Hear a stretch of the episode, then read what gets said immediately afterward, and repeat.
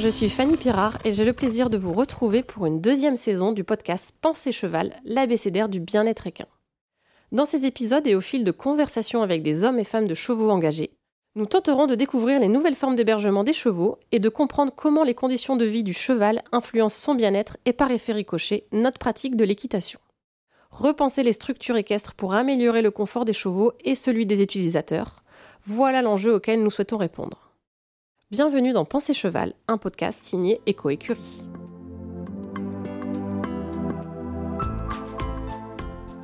Aujourd'hui, nous sommes dans les écuries de Neuf chez monsieur Christophe Vienmer. Bonjour Christophe, aujourd'hui on est sur un format podcast. Du coup, pour les auditeurs qui ne nous voient pas, est-ce que vous pouvez vous présenter et décrire les lieux dans lesquels nous sommes aujourd'hui? Oui, bonjour Fanny. Donc moi c'est euh, Christophe, j'ai 33 ans, marié. Donc je suis sur l'exploitation depuis 7 ans. Euh, c'est une exploitation où on fait de la pension équine principalement, mais on a aussi des cultures à côté. Euh, donc euh, des cultures céréalières, blé, maïs, colza. Et on fait aussi à peu près la moitié de notre foin nous-mêmes. Sur quelle surface à peu près vous avez? Ça représente En tout, on exploite 115 hectares. D'accord. Et la partie écurie, elle, elle, représente quelle surface? Donc la partie écurie, grosso modo, c'est toute la partie herbe qui représente de tête à peu près 25-30 hectares. Donc aujourd'hui, vous accueillez quoi Une soixantaine de chevaux à peu près Un peu plus? Alors depuis la dernière fois qu'on s'est vu, euh, il y a eu plus de clients, donc on est à 80 maintenant. 80 chevaux, mais pas tous en écurie active. Parce que là, en fait, est-ce que vous pouvez un peu me décrire les installations, que ce soit au niveau des salles de travail et au niveau des types de pensions que vous proposez? Oui. Donc depuis le début, même avant l'écurie active, on avait toujours plusieurs groupes. On a un, groupe de poulains, un groupe de retraités, un groupe mixte euh, de chevaux adultes, qui, ont toujours été là, et ensuite un groupe de, un groupe de juments et un groupe de hongres. Au niveau de, des installations, euh, bon, il y a une carrière, un manège, euh, et du coup, en termes de pension, vous avez des pensions box, des pensions box paddock, tout le monde est dehors, comment ça se passe? Donc avant, on avait effectivement des pensions box, mais depuis qu'on a installé l'écurie active, on a supprimé tous nos box pour, euh, pour n'avoir plus que des groupes. Donc c'est que des chevaux qui vivent en extérieur. Oui. Euh, donc ce que j'ai compris, il y a l'écurie active qui peut accueillir jusqu'à 60 chevaux. 50. À peu près 50-60, oui. Et après, c'est du paddock ouvert, abri avec foin à volonté. Euh, Exactement. D'accord, c'est une espèce de paddock ouvert. Voilà. C'est quand même pratique d'avoir gardé nos, nos, nos box existent encore. Et c'est quand même pratique, je m'en rends compte, quand il y a des nouveaux, quand il y a un petit bobo pour les séparer. Euh, j'ai remarqué que d'en avoir plusieurs, c'est pratique. Euh, moi, je suis propriétaire de cheval. Aujourd'hui, j'arrive avec mon cheval. Euh, comment savoir Est-ce que c'est moi qui peux choisir si je veux mon cheval dans les troupeaux euh, en écurie ouverte, en écurie active? C'est vous qui me guidez Comment ça se passe par rapport aux nouveaux arrivants? Donc, en fait, ça dépendrait de quel type de cheval ou qu'est-ce que vous recherchez déjà. Si j'ai de la place partout, je peux vous proposer ce que vous voulez. Si si, euh, si je n'ai pas de place partout, il faudra que je vous oriente vers ce qui me reste, entre guillemets. Et donc, euh, vous, vous pourrez choisir dans ce qui reste. Après, si votre cheval est ferré, vous, vous serez limité à l'écurie active parce que dans les autres groupes, on ne tolère pas les fers. Et donc, dans l'écurie active, les chevaux sont séparés, ongres, juments. Et ça plaît à nos propriétaires, c'est pour ça qu'on laisse comme ça. Et du coup, ils sont aussi plus sereins de mettre leurs chevaux ferrés dans un groupe comme ça. Après, c'est pas une obligation je j'ai pas trop de chevaux ferrés finalement en, général. Je rebondis sur le, le, fait que vous ayez séparé Hongre et Jument. Pourquoi avoir fait ce choix aujourd'hui?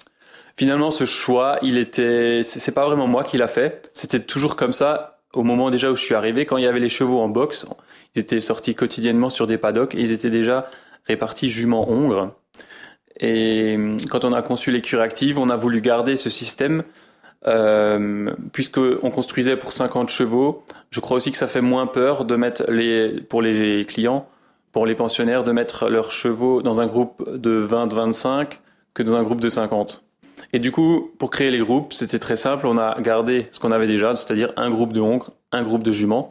Et en plus, tous ces gens qui étaient déjà chez nous, ça leur plaisait comme ça. Donc il n'y avait pas de raison de changer, on a laissé ça comme ça. Vous dites que donc quand vous êtes arrivé, il y avait déjà de l'existant. Euh, est-ce que vous pouvez me dire ce qu'il y avait quand vous êtes arrivé? Qu'est-ce que vous avez rajouté? Et au final, pourquoi le choix de l'écurie active? Parce que vous auriez bien pu fonctionner en, troupeau, euh, comme vous expliquez, de, petits paddocks stabilisés avec abri, foin à volonté en petits groupes. Donc, quelles ont été les évolutions et pourquoi aller vers ces évolutions-là? Bah, Finalement, quand je suis arrivé, on a fonctionné, comme vous venez de le décrire, pendant, pendant 4-5 ans. Hein. le temps de au début, c'était simplement de prendre la main, de de, de s'approprier un peu le métier, puisque moi je sortais d'études, hein, j'ai pas fait ça spécialement avant. Et, ensuite, hein, sur, on a recherché comment on pouvait améliorer ce qu'on utilisait, et on a découvert, euh, je pense, sur un salon la première fois le concept d'écurie active.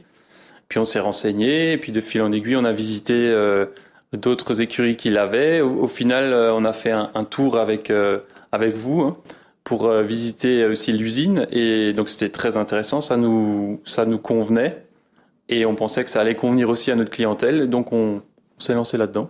Par rapport à votre fonctionnement aujourd'hui et la façon dont vous fonctionnez quand vous êtes arrivé, est-ce que vous avez vu une différence, que ce soit en temps de main d'œuvre, en pénibilité de main d'œuvre parce qu'avant, si vous aviez des box, vous emmenez peut-être les chevaux en main, il y avait les box à faire, etc. Donc, quelle différence vous avez vue? Et par exemple, est-ce que le nombre d'employés a changé ou pas? Alors, euh, très clairement, on a vu une grosse différence, puisque avant, on passait euh, beaucoup de temps euh, pour bah, justement rentrer les chevaux, sortir les chevaux, nourrir les chevaux, nettoyer les box et nettoyer les paddocks. et aujourd'hui, eh ben, eh ben, on a supprimé beaucoup de manutention et au final, on nettoie encore les paddocks, on remplit l'automate, mais ça prend déjà beaucoup moins de temps que nourrir les chevaux, même si c'était déjà bien optimisé. Hein. Euh, voilà, donc en termes de main-d'œuvre, aujourd'hui, on a augmenté notre nombre de chevaux et on a gardé le même nombre d'employés, voire diminué un peu. je ne peux pas le dire euh, exactement parce que là, j'ai un arrêt maladie longue durée etc. Mais en fait, on s'en sort très bien, même sans cette personne. Du coup, vous êtes combien en tout sur l'exploitation? Donc pour 80 chevaux, vous êtes combien à travailler euh? Bah, Je dirais qu'on est. qui s'occupe vraiment à, plein temps de ça. Euh, à, deux, on arriverait quoi. Par rapport à cette structure, donc tout ce que vous nous avez présenté, les différents types d'hébergement, aujourd'hui, quel profil de propriétaire vous avez en termes de discipline, en termes de propriétaire d'une manière générale? Parce que vous faites pas club, hein, on est d'accord, c'est que du propriétaire. Est-ce que vous avez remarqué pareil une différence, une évolution dans la mentalité des propriétaires ou les types de propriétaires que vous avez euh, donc nous, nos, propriétaires sont à 60% euh, suisses, on est, on est à 20 minutes de la frontière. Euh, les autres sont, sont, français. En typologie de propriétaire, je dirais, je trouve pas qu'on a changé puisque déjà avant on proposait beaucoup de choses à l'extérieur. On a toujours eu une clientèle qui recherchait une vie en groupe, qui allait dans le sens justement de, du bien-être du cheval. C'est pour ça aussi que les propriétaires suisses entre autres, viennent chez nous, puisqu'on peut proposer des infrastructures plus grandes.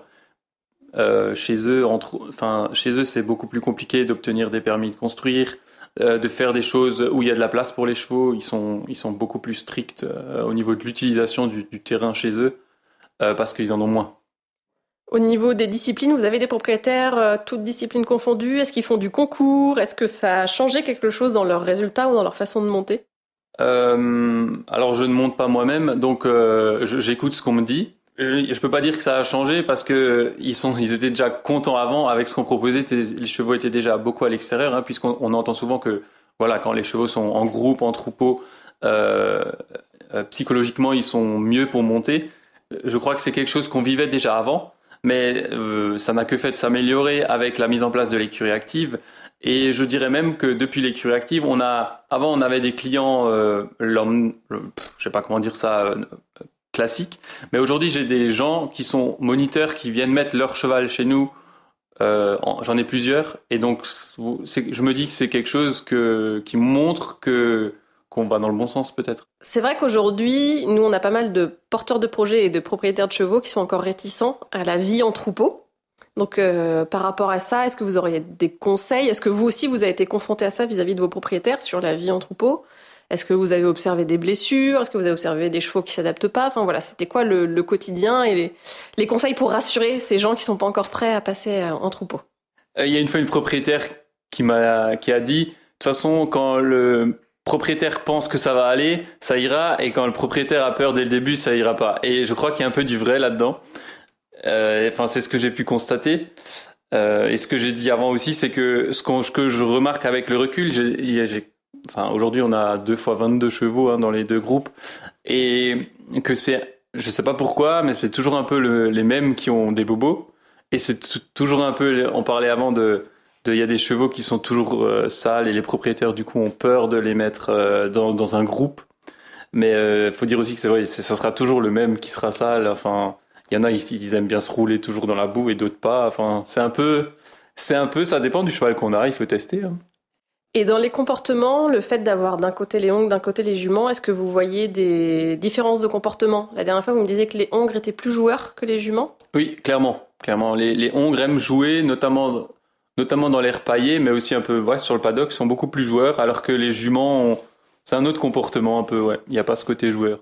Est-ce que dans l'apprentissage, vous avez observé pareil des différences de comportement? Est-ce que les jeunes apprennent plus vite? Est-ce que les hongres apprennent plus vite? Est-ce que vous avez utilisé d'autres chevaux? Enfin, c'était quoi? Je pense qu'entre les premières intégrations et les dernières, vous aussi, vous avez appris à faire peut-être différemment. C'est quoi les, bonnes techniques ou est-ce qu'il y a des astuces pour que ça se passe bien? En général, c'est mon, mon ma, salarié qui les entraîne.